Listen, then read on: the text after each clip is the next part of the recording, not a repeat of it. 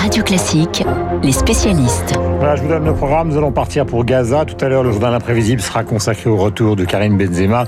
Et Bruno Kras est de retour dans ce studio pour nous parler de la situation du cinéma qui est extrêmement compliquée. Gaza, c'est d'abord, dans les spécialistes, donc le risque d'une crise humanitaire, car il n'y a toujours pas de trêve au Proche-Orient. Les raids israéliens se poursuivent. Le Hamas continue de lancer des requêtes vers l'État hébreu. Mais hier, un nouveau front s'est ouvert côté palestinien. C'est celui, bonjour Emmanuel Faux, de la Cisjordanie. Oui, bonjour Guillaume. Effectivement, c'était le seul territoire qui était resté à, à l'écart du conflit jusqu'à présent. Il y avait Jérusalem avec le quartier de Sheikh Jarrah et évidemment l'esplanade des mosquées. Il y avait les villes mixtes où la cohabitation entre juifs et arabes israéliens a volé en éclats il y a quelques jours. Et bien sûr la bande de Gaza, cible permanente des avions de Tsahal. La Cisjordanie, en revanche, cet autre bout de Palestine où siège l'autorité palestinienne, euh, comptait les points jusqu'à l'appel à la grève générale qui a été lancé hier et ce sursaut de solidarité entre les Palestiniens. On a entendu tout à l'heure le reportage à Ramallah. Même ceux qui se sentaient plus proches du Fatah que du Hamas ne pouvaient plus regarder leurs frères de Gaza mourir sous les bombes. Et voilà comment toute la société palestinienne est maintenant impliquée dans ce conflit, y compris les Arabes israéliens qui vivent en dehors des territoires occupés. Alors la question est de savoir euh, si cette mobilisation tiendra dans les jours qui viennent ou si c'est simplement une solidarité ponctuelle sous le coup de l'émotion face au drame que vivent les habitants de la bande de Gaza. Difficile de dire ce que la jeunesse palestinienne a dans la tête, sachant tout de même que de nombreux jeunes n'ont que faire aujourd'hui des injonctions de tel ou tel parti. comme il n'y a strictement aucune initiative diplomatique qui pour l'instant fonctionne, on parle beaucoup de crise humanitaire, Emmanuel. Oui, parce que malgré les efforts des ONG, il y a déjà 40 000 Palestiniens qui ont été déplacés depuis le début des violences. 2500 habitants de Gaza ont perdu de leur maison dans les frappes israéliennes. Alors certes, l'ONU a obtenu hier l'ouverture d'un point de passage à Kereb Shalom pour laisser passer un convoi d'aide humanitaire, mais les Israéliens ont aussitôt refermé euh, ce point de passage au bout de quelques heures lorsque les tirs de missiles du Hamas ont repris.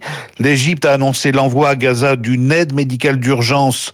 C'est un chargement de 65 tonnes de fournitures chirurgicales avec des bouteilles d'oxygène, des seringues et des antibiotiques. Mais ce que l'on craint maintenant, c'est une pénurie alimentaire, c'est-à-dire le fait que les Gazaouis commencent à manquer de l'essentiel, d'autant que le réseau électrique est de plus en plus détérioré par l'aviation et que les coupures d'électricité sont de plus en plus longues et nombreuses dans la journée à Gaza. Il devient quasiment impossible de fabriquer son pain et l'approvisionnement en eau est de plus en plus chaotique. Les organisations humanitaires qui travaillent toute l'année dans les territoires palestiniens tirent la sonnette d'alarme, mais il faut bien dire que le vacarme des bombardements recouvre largement leurs Voilà, donc Emmanuel Faux, ce matin, un soupçon de musique qui nous ramène avec le Guépard au cinéma. Nous sommes en direct avec Bruno Kras. Alors mon cher Bruno, bonjour. D'abord, je suis ravi de vous retrouver puisque le cinéma reprend et c'est normal de vous retrouver à cette place. Il y a plusieurs questions que je vais vous poser. D'abord, il y a la question toute simple, celle des sorties aujourd'hui, car il y a des films qui sortent, ce qui n'était pas le cas. Est-ce qu'on peut en donner deux ou trois qui vont jouer un rôle, disons, important? Absolument. Et notamment Adieu les cons qui avait ramassé euh, pratiquement l'essentiel des Césars. Alors c'est ce mercredi, c'est le plus difficile. Il y a 34 films qui sortent. D'habitude, il y a une quinzaine de films qui sortent chaque semaine. Les, les, les, semaines qui suivent vont réguler. Ça va être 10, 12. Donc tout ça va se réguler.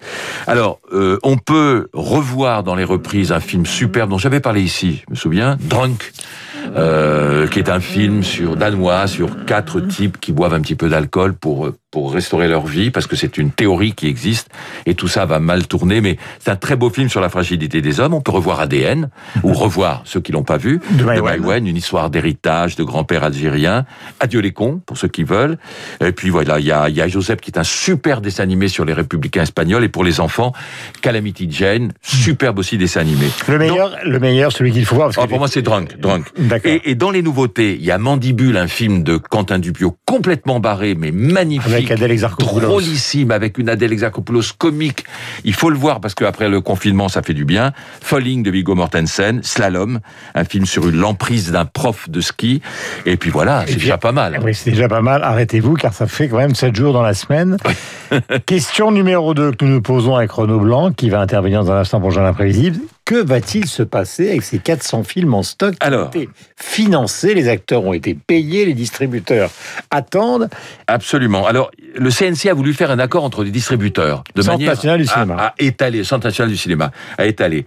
Ça s'est pas fait. Ça s'est pas fait parce que chaque distributeur, que ce soit le petit, les petits, voulaient pour protéger leurs films. Les grands, Pathé, Gaumont, etc., ne voulaient pas. Vous savez, c'est un secret de sortir un film à telle époque, tel tel moment, etc. Donc ça s'est pas fait. D'a- D'après les d'après les exploitants, les, les patrons des salles, c'est une fausse bonne idée. Donc voilà, il y a 400 films. Alors pour le moment, les salles sont vides. D'habitude, quand les 15 films sortent chaque semaine, les salles sont pleines. Donc déjà, les salles sont vides. Donc ça va s'étaler dans le temps. Et la bonne nouvelle, c'est que les fameux blockbusters américains n'arrivent. Le premier, c'est Black Widow avec Scarlett Johansson, le 8 juillet. Ça veut dire qu'on a un boulevard entre maintenant et le 8 juillet pour les films français, avec un choix formidable. Si on a 34 aujourd'hui, je vous l'ai dit, après ça va s'étaler et ça va bien se faire finalement. Et ce qui est extraordinaire, c'est que on le voit. Il y en a rapport- 400. Il y en a 400, oui, mais ça va s'étaler. Vous savez, 400 d'ici le 8 juillet. Qu- 400 pourquoi? Il y a eu 8 mois de fermeture, 201 jours que les cinémas sont fermés, 201 jours. Les équipes ont continué à tourner. Donc quand vous calculez 15 jours, 15, 15 cinémas, 15 films Mmh. par semaine, en un mois, il y a 60 films qui sortent, en 8 mois, 8 fois 6, 48, vous arrivez. Mais ça va s'étaler dans le temps. Et ce qu'il faut, c'est, je pense, et je suis assez, d'accord sur ceux qui disent ça, faut pas brouiller euh, le- le- l'image du cinéma en disant comment ça va se faire, etc. Ça va se faire et il y aura du choix. Est-ce que vous pouvez nous dire ce matin, pardonnez-moi Bruno, Oui. sur ces 400 films, s'il y en a qui vont passer complètement à la trappe Oui. ou disparaître? Il y en a qui vont passer à la trappe, mais j'ai envie de dire, c'est terrible ce que je vais dire, c'est cynique, mais chaque, chaque, chaque fois qu'il y a 15 films qui sortent en temps normal, il y en a qui, qui, qui passent à la trappe. J'ai presque l'espérance que des petits films, des petits films vont pouvoir s'en sortir, des petits films, voilà. De toute façon, il y a toujours une concurrence, elle va être beaucoup plus grosse et beaucoup plus difficile, mais on va s'en sortir. Voilà donc euh, un premier point de vue de Bruno Kras. Nous aurons les résultats de la première semaine de ce premier mercredi demain et nous allons voir ça tout au long, évidemment, des jours qui viennent. Voici